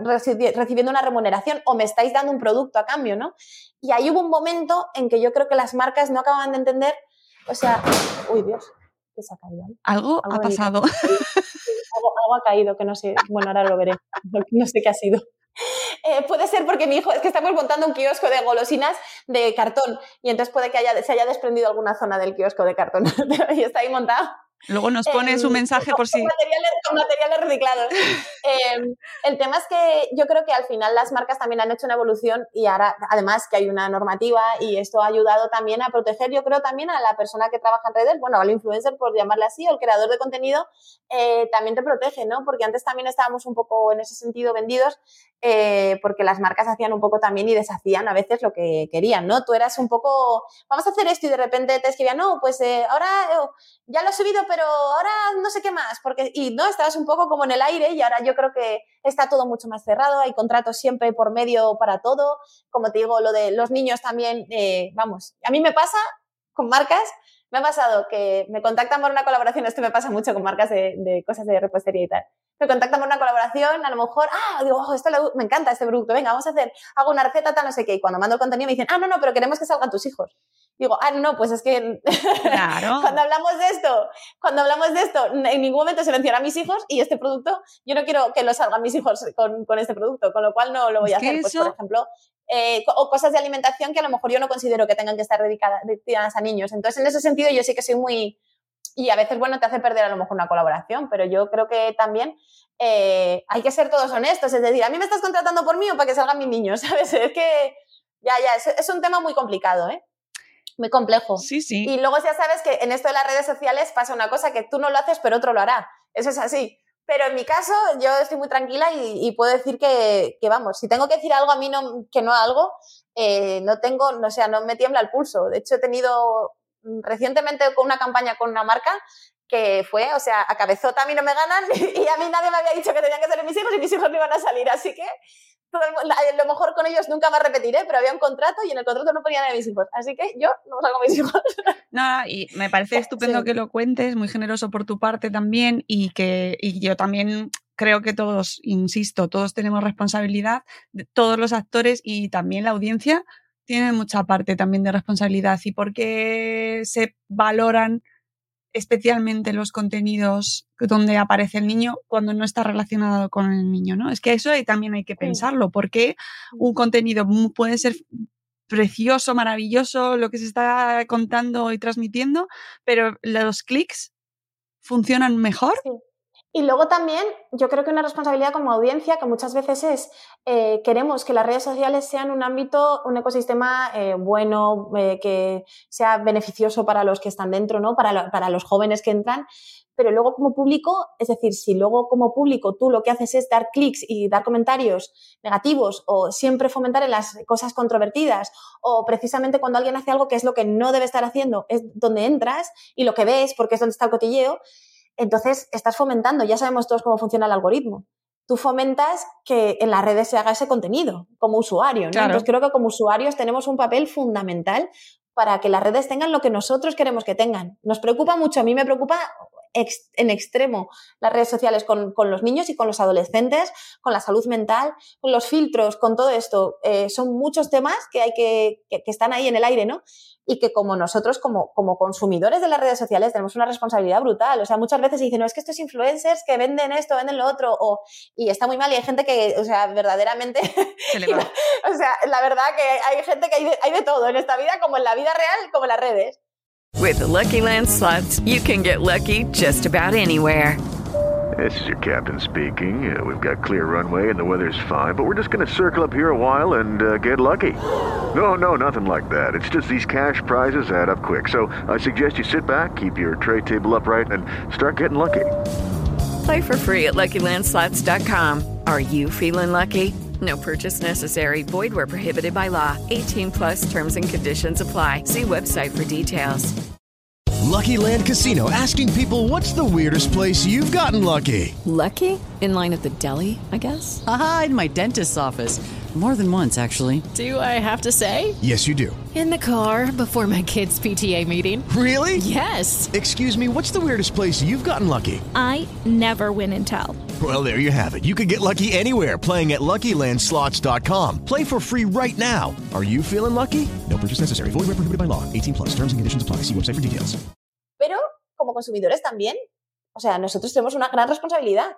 Entonces, de nada sirve estar diciendo, esta, esta, yo qué sé, quien sea, no sé qué, mira, que tiene, no sé qué, los hijos, lo típico, ¿no? Esta tiene los hijos por las redes y luego ahora hace estas colaboraciones, los tiene trabajando, pero luego tú cada vez que sale, sale con los niños, y, y luego que si a esta y a la otra, si al final tú como consumidor eh, viertes tu tiempo, dedicas tu tiempo a ese tipo de cuentas a esos contenidos que tú no estás de acuerdo, al final eso es lo que fomentas, porque es lo que Instagram ve o TikTok ve, ah, esto, esto fluye, pues voy a potenciar esto, ¿no? Tenemos mucha responsabilidad. Mm en ese sentido. Eh, y yo creo que al final eh, se ha convertido a veces en algunas, eh, en algunas veces un poco como un patio de, ¿no? Un patio ahí de que estar diciendo, luego nos, nos, asusta, ¿no? Lo del bullying que a mí me horroriza porque yo además lo he sufrido en el, en el colegio y para mí ha sido algo muy, para mí era, o, o sea, ir al colegio era, me encantaba el colegio, pero odiaba ir al colegio por todo lo que me suponía y, el bullying ahora lo hacen los adultos en las redes sociales, o sea, mm, porque hacen lo mismo, ¿no? Muchas veces. Y, al final fomentamos cierto tipo de contenidos porque además es el contenido en el que luego la gente entra a despellejar a la persona que lo está haciendo. Eh, y fomentamos ese tipo de comportamiento, ¿no? De esos comentarios de hate, que al final es lo que luego los niños hacen o hacen los jóvenes ¿Cómo, cómo, como padres o como usuarios van a decir, oye, no hagas esto si lo estás haciendo tú? ¿no? Se lo estás haciendo tú a una persona que no la conoces en persona, pero se lo estás haciendo a través de redes. Entonces, como usuarios, ahí hay una labor de, vamos, o sea, de, no o sea, de no eh, fomentar el contenido que, no es, que es dañino, ni tampoco fomentarlo el comportamiento dañino de los usuarios. Un montón de, creo que hay un montón de temas que, bueno, al final esto es muy nuevo, no lleva ni, no sé, ni 10 años. Sí, sí, sí, totalmente. y antes lo mencionabas tú y foros súper tóxicos. Bueno, bueno, bueno, bueno, bueno, bueno, o sea, sí. Mira, yo sé que hay un foro, no sé si sigue, ¿eh? porque sé que hay un foro que, que vamos, o sea, a mí, o sea, me ponían de vuelta y media, a mí y a muchos, ¿no? Eh, y yo fui, yo llegué de casualidad porque me lo mandó una seguidora, mm, no sé por qué me lo mandó, la verdad. No lo hagáis eso, no eh, mandéis esas cosas. Por favor. Y la verdad que, mira, te voy a decir que durante unos meses, además estaba embarazada de, de, de Lola, sí, no le había dicho nada, estaba de pocas semanas, y durante unos meses verdaderamente me tenía consumida, porque ponían cada cosa que yo decía, Dios mío, y lo peor de todo, porque todavía en redes sociales te ponen un comentario chungo y le puedes contestar. Pero ahí qué voy a hacer, yo meterme a un foro a contestar sobre chorradas que están diciendo que no tienen ningún sentido, cosas horribles. La gente decía, o sea, de verdad, de mí y de otras personas, pero cosas horribles que yo decía, pero esta persona, o ¿qué le he hecho?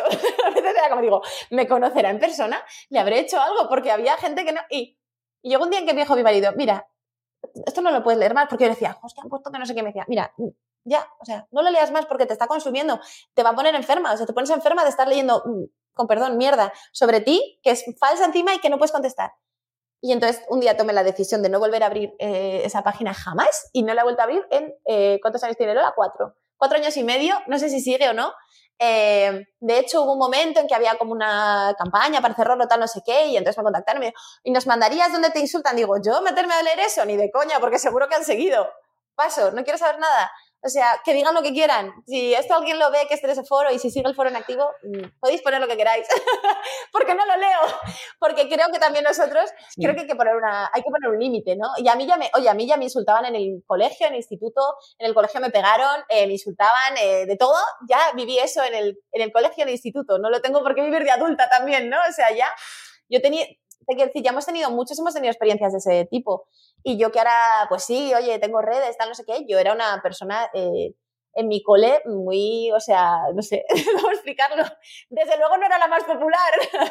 y a mí yo, sí, sí, sí, sí, yo he tenido, o sea, una, he pasado unos años muy complicados en el colegio. Yo era muy empollona y gracias a Dios eso hacía que me encantara estudiar y aprender, ir al cole, pero pero la parte social, o sea, yo lo he pasado fatal. Entonces, que esto que se me repita a mí con 35 años que tenía o 30 cuando estaba embarazada de Lola. Digo, pero ver, o sea, ya a mí ya en el colegio no tenía herramientas, o en el instituto, ¿no? Sobre todo en el colegio no tenía herramientas yo porque era una niña para defenderme en ese momento como tenía que haberme defendido o para afrontarlo como lo tenía que haber afrontado, porque realmente en ese momento necesitas que sean los profesores los que te estén ayudando. Mis padres estaban encima, pero en ese momento no había la conciencia, ¿no? Cuando yo era pequeña de que no se puede, eh, no se puede permitir una situación de bullying y no hacer nada. Hoy en día hay más conciencia. Entonces era, son cosas de niños, no pasa nada. Entonces, hoy en día que sabemos eso, como adulta yo voy a estar permitiendo que me hagan lo mismo. Ahora ya, yo tengo que ya, como dice mi marido, ¿te encanta decir que vas a cumplir 40 años? Digo, pues sí, me encanta decir que me faltan año y medio para los 40. Este año cumplo 39, el año que viene cumplo 40. A mí con, con casi 40 años no me van a estar hundiendo unas personas ¿no? Que, que, no me conocen de nada, que no saben nada sobre mi vida ni sobre real, porque lo que ven es muy poco, y que están soltando sus propias inseguridades y su, propio, su propia mm, negritud interna en mi persona. O sea, es que no puede ser. Entonces yo animo también a toda la gente de verdad, si alguien oye esto y está en redes expuesto en, más en redes o tiene una situación similar, que ponga una coraza. O sea, las redes sociales no son luego la vida real.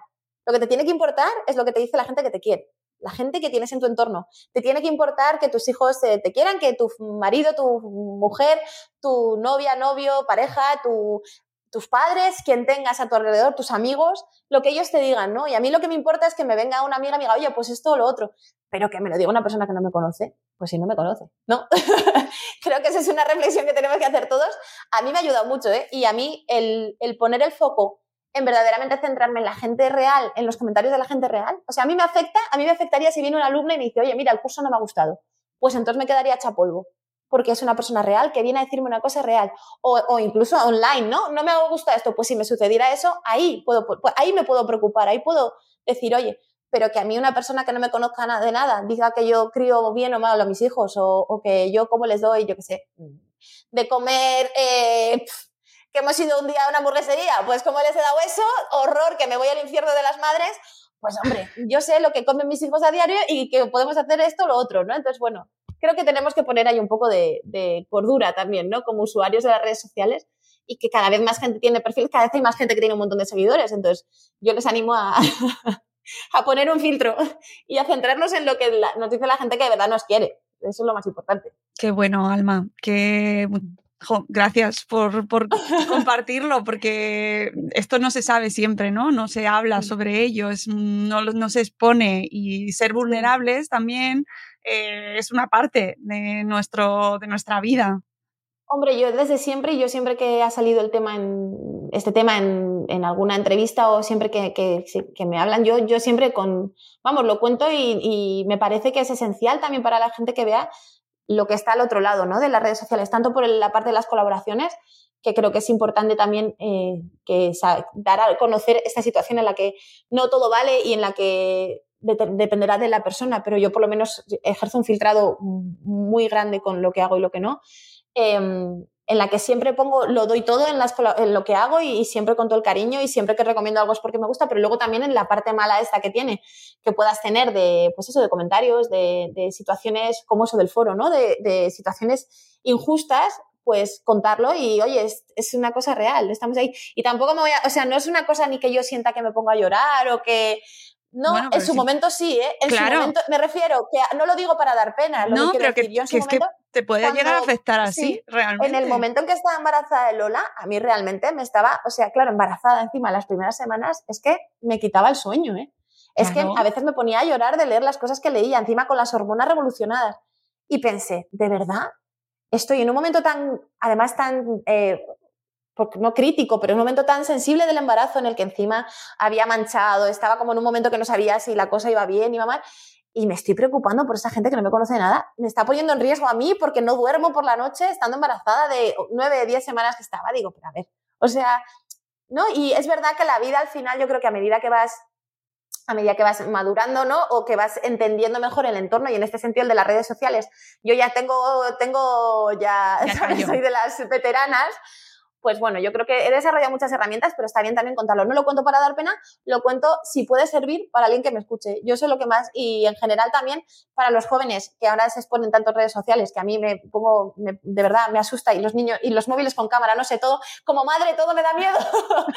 Em, creo que es muy importante que también como padres les eduquemos a decir, oye, a ti te tiene que, tienes que centrar en tu entorno, ¿no? Ahora cuántas veces vemos, eh, yo me acuerdo ir de excursión con mis amiguitos y todos estábamos hablando unos con otros y ahora cuántas veces vemos que están todos con el móvil, cada uno con el suyo, todos los adolescentes, ti, ti, ti, y nadie está hablando con los suyos. Y yo digo, ¿no será más importante a lo mejor con tu entorno? Y es genial, es súper beneficioso tener las redes sociales también, pero que tengamos todo, ¿no? Que, que no nos olvidemos de que la vida real está aquí al lado, la tenemos aquí, ¿no? Y no es todo lo demás, que a mí me pasaba incluso, a mí me ha llegado a pasar de situaciones que yo estaba contentísima y por un comentario tal, de repente me amargaba una situación feliz con los que están al lado mío. Eso no puede ser, ¿no? No puede ser que yo pierda en mi vida, mi vida real por, por cosas de la vida esta virtual de gente que a lo mejor ni, o sea, que es una persona no mínima, que a lo mejor solo pasaba por allí para soltar su mal día en otro, ¿no? Entonces, bueno, Creo que eso hay que, tenemos que ponerlo todo un poco en, así como eh, en su lugar. Sí. Nos va eso, eso, se hace con la experiencia, yo creo, de otra forma es imposible. Sí, sí, sí. o sea, yo creo que de esto sacar la lección, sobre todo, que a mí me parece súper interesante que la gente sepa que hay personas reales detrás, ¿no? Que en tu caso un perfil con tantísimos seguidores, que además estás en la tele, que además tienes un que tienes un perfil muy, muy positivo, siempre estás alegre, siempre, es verdad, transmites sí, es que no, no, me gusta nada compartir. Claro, pero, claro, pero, eso tiene una connotación como de, mira a esta mujer que... Que le da todo igual, ¿no? O sea, que bien está siempre, que, que happy, que todo es todo feliz, ¿no?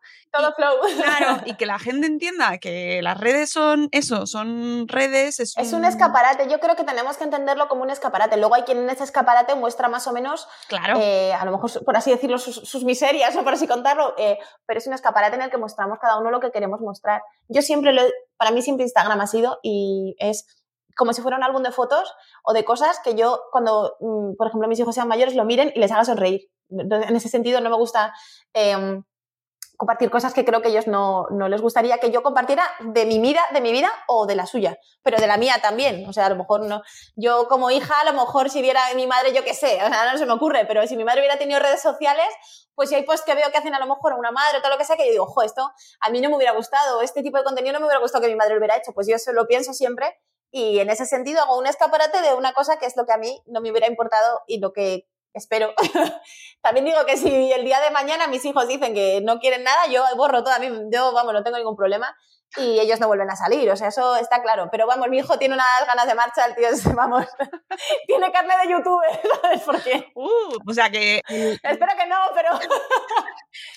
Espero que no, no quiero, no, pero vamos, que, que este, bueno, Bruno es que es graciosísimo y le encanta cuando hay que hacer fotos, lo que sea, o mi hija Lola, en las firmas de libros, eh, ahora, por ejemplo, estuve firmando en Canarias y ellos vinieron porque me acompañaron a Canarias y tal. Estaba yo firmando libros y mi hija Lola se sentó al lado y a todo el que quería le firmaba el libro también. Hombre, Como ellos salen y yo también. Claro, no sale. firmaba el libro y luego en todas las fotos se ponía yo también. Entonces te mueres de la risa con las fotos, la gente que me etiquetó en las fotos de esa firma de libros, te morías de la risa porque entonces salía mi hija Lola al lado puesta. que son, unos, son, la verdad que son una, monada de niños y, y súper encantadores, pero ya te digo que al final eh, yo en esto he hecho lo que he creído como madre que, que estaba haciendo bien a lo mejor me he equivocado. Si me he equivocado, pues lo intentaré rectificar en el futuro. Eso siempre lo tenía muy claro también. y, luego le pones el clip a tus hijos dentro de unos años. No, y ya te digo que cada vez, cada vez, eh, o sea, cuando, cuando comparto, es verdad que en eso también evolucioné y cada vez comparto menos de, de ellos. Eh, de su día a día prácticamente no comparto nada y cuando compartimos todo, o sea, muy, yo siempre soy muy, muy blanco, con lo que comparto es muy neutro todo. Y, y ya te digo que, que, en ese sentido cada vez me cuesta más subir cosas con que salgan ellos y, y lo hago, pero no sé, eh, como más todo muy pensado siempre. Menos espontáneo, lo que te decía en ese sentido, porque creo también que como usuaria de las redes sociales eh, he evolucionado mucho y me he dado cuenta ¿no? del, del, de la importancia y el impacto que tiene. Entonces, bueno, todos vamos aprendiendo y vamos mejorando, intentándolo hacer. Y ya te digo que si me equivoco en un futuro, pues lo mismo, si desaparece mi perfil al completo, ya sabes que mis hijos han dicho que lo quite. si de repente solo hay recetas y no salimos nadie. ¿Te imaginas? Puede ser, ¿eh? Nunca se sabe. Oye, puede ser. Perfectamente podría pasar que de repente por supuesto, sí, sí, eso es así. Pero, Pero vamos, que no, no, sé, nunca se sabe. Estas cosas, yo ya te digo que siempre, además, en, en esto ha llevado muchas conversaciones con mi marido, que además él es mucho más, más relajado que yo, en esto está súper tranquilo y todo. Yo soy la que tiene más quebraderos de cabeza. Eh, y él siempre es como súper relajado, además. Eh, no sé, como que siempre está en plan, ¿no? Que, que ya ves a ver y, y, no sé, que él lo, lo, vive, lo ve con otro enfoque. Yo soy como más mm, psicópata, ¿no? De esto, lo otro, viendo, valorando siempre miles de cosas y él, él está más relajado y siempre ha sido en conversación y en, somos los dos padres y los que hemos eh, tomado la decisión, ¿no? De llevarlo así. Entonces, bueno, no sé, el futuro dirá. Bueno, si lo, nos hemos equivocado. Lo veremos, lo veremos. De todas formas, es. antes de que borres el perfil de Instagram, por si acaso llega el momento, llévate, las recetas. llévate todo Avisaré. al blog, por favor. No, no, yo creo que de verdad es, es, un perfil, yo creo que al final está lleno de muchos recuerdos muy bonitos. Y que las colaboraciones que hay siempre han, han, han pasado por, por por ser de momentos felices. O sea, tenemos recuerdos graciosísimos de vídeos de grabar vídeos de disfraces, cuando hemos grabado, eh, cuando hemos hecho, yo que sé, recetas para alguna marca, cuando hemos grabado algún vídeo de alguna cosa de juguetes, o sea, todo siempre nos ha supuesto una cosa muy, muy, muy feliz o cuando hemos hecho una colaboración de un viaje. Entonces, yo creo que eso se, refleja también en el contenido que hacemos, pero para los niños también es una cosa. Mira, mi hijo el otro día estábamos haciendo un, un vídeo de una cosa de juguetes que, o sea, les ha flipado y todavía no lo he subido, pero les ha flipado. Y ya mi hijo me miró, claro, como se van dando cuenta, dice, mamá, qué afortunados somos. Me dice, porque es que estos juguetes, dice, es que esto, es que, ¿esto quién lo tiene? digo, pues hijo, la verdad que así, eh, pues pocos niños. Digo, sí que es verdad que gracias, digo, pues esto es por el trabajo de mamá que hemos tenido esta oportunidad. Y es que me encanta esto y, y, mira, y ahora grabar esto es que me lo estoy pasando genial. Digo, jo, pues no sé, luego a lo mejor cuando sea mayor cambian las cosas, pero ahora mismo para él no es, desde luego, no es ni una explotación ni una tortura. Él se da cuenta de que, eh, igual que yo me siento afortunada cuando a mí me pasa y de repente, yo qué sé, tengo que un, yo qué sé, un electrodoméstico increíble o tengo la posibilidad de hacer una colaboración con algo de cocina o tal y me siento afortunada porque siento, por supuesto es mi trabajo, pero a la vez es, una cosa que a mí me hace feliz y me eh, lo siento como algo, una oportunidad única. Ellos también a veces lo ven así, ¿no? Que saben que es el trabajo de mamá y ellos les, encanta participar y a la vez dice, jo, mira encima de esto qué chulada, ¿no? Y, y lo felices que estamos jugando y pasándolo bien con mamá. Entonces, bueno, creo que les están generando memorias felices. Eh, luego, espero. luego les toca eh, ver la parte de facturar, responder emails. Claro, ya, eso. eso lo saben también. Eso lo sabe Bruno mucho porque Bruno me dice, mamá, quiero que me compres así. Y digo, hijo, tú sabes que mamá está todo el día liada y que siempre dices que quieres estar más tiempo con mamá. Pues si sigues pidiendo cosas, mamá tiene que trabajar más. Entonces, Cariño, mamá está menos. hay que hacer la declaración trimestral. Digo, ¿tú qué quieres? ¿Más mamá o más cosas? Y dice, más mamá. Digo, pues ya está. Total. Que esto, eso sí, ya, que esto luego los niños lo ven, todos oh, quieren la parte ser... de la, exacto, claro, toda la parte. Todos quieren ser youtubers con, y influencers. Claro. Total, yo trabajo con mi marido y entonces teníamos que ir en el cole, tenían que explicar en qué trabajaban mamá y papá, entonces lo de mamá lo tenía muy claro y entonces decía, ¿y papá? Digo, mira, papá hace la parte aburrida, el trabajo de mamá. ¿Qué es todo eso? Tú sabes el trabajo de mamá, pues está la parte aburrida de factura, tal, no sé qué, eso lo hace papá. Sí, señor. entonces eso sí que, que, se lo expliqué muy bien, yo creo, lo entendió. Esa, esa parte es fundamental que la entiendan también toda esta nueva generación que, está... No es, todo tan, no es todo tan bonito. Que se quedan con lo guay de me llegan los regalos, ¿no? Total, total, total, total, total. Y con la, yo creo que ya sí que van viendo con la parte también de que cuando hago una cosa y no sale y la tengo que repetir 20 veces y, y, luego de repente no ha gustado y tengo que repetir y en un momento que íbamos a ir a hacer algo yo me tengo que quedar trabajando porque algo no ha salido. Entonces, bueno, todo tiene su lado, todo tiene su lado eh, duro, ¿no? Pues sí. Oye, eh, Alma. Nos hemos alargado un montón, lo siento. No, no, no. O sea, lo siento yo, te, te, estoy robando, te he robado aquí, Eh, pero es que es un placer hablar contigo y, y claro, llevaba muchos años, amigos. Sí, teníamos muchas ganas de hablar. Pero vamos a, cerrar y a despedirnos. Con el libro, con el libro, venga. Eh, aquí... Después de todo esto que he contado, si alguien todavía se acuerda que habíamos hablado del cuento de los mini chefs. Esto, es un abuso total por mi parte, pero eh, de verdad, eh, cuentos para mini chefs, así como todos los libros que tienes, que, tienes un montón de, de, obras ya, de tu libro sobre maternidad real, que bueno, como hemos tenido charlas sobre maternidad también, venga, nos vale.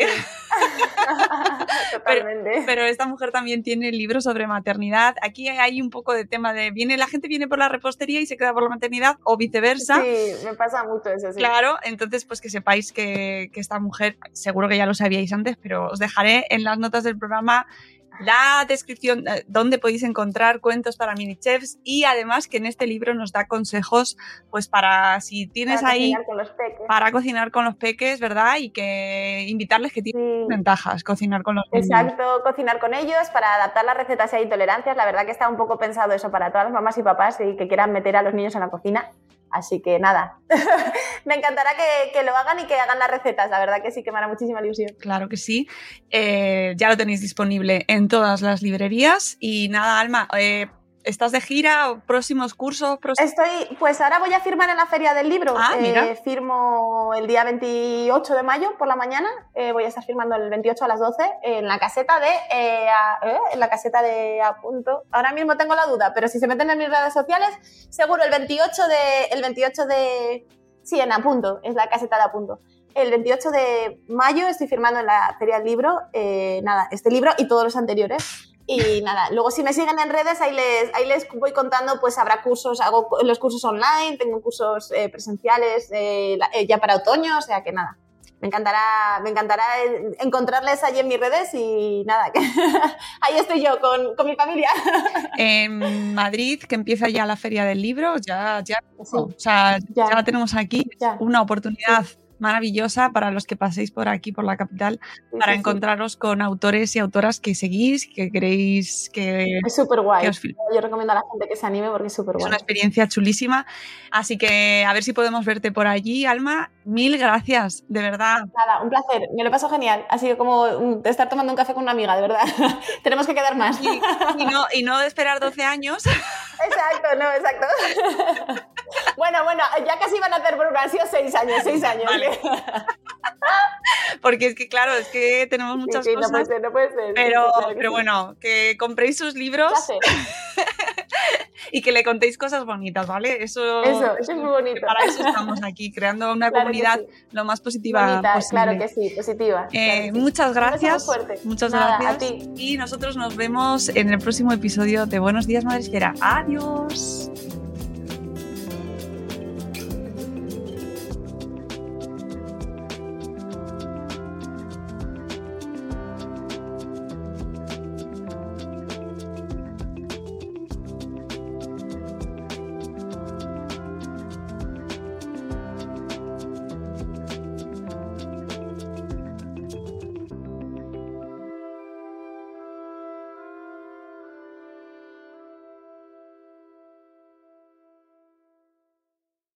Hello, it is Ryan, and we could all use an extra bright spot in our day, couldn't we? Just to make up for things like sitting in traffic, doing the dishes, counting your steps, you know, all the mundane stuff. That is why I'm such a big fan of Chumba Casino. Chumba Casino has all your favorite social casino style games that you can play for free anytime, anywhere with daily bonuses. That should brighten your day a little. Actually, a lot. So sign up now at chumbacasino.com. That's chumbacasino.com. No purchase necessary. BDW, void were prohibited by law. See terms and conditions 18 plus. O'Reilly Auto Parts puede ayudarte a encontrar un taller mecánico cerca de ti. Para más información, llama a tu tienda O'Reilly Auto Parts o visita o'ReillyAuto.com. Oh, oh, oh,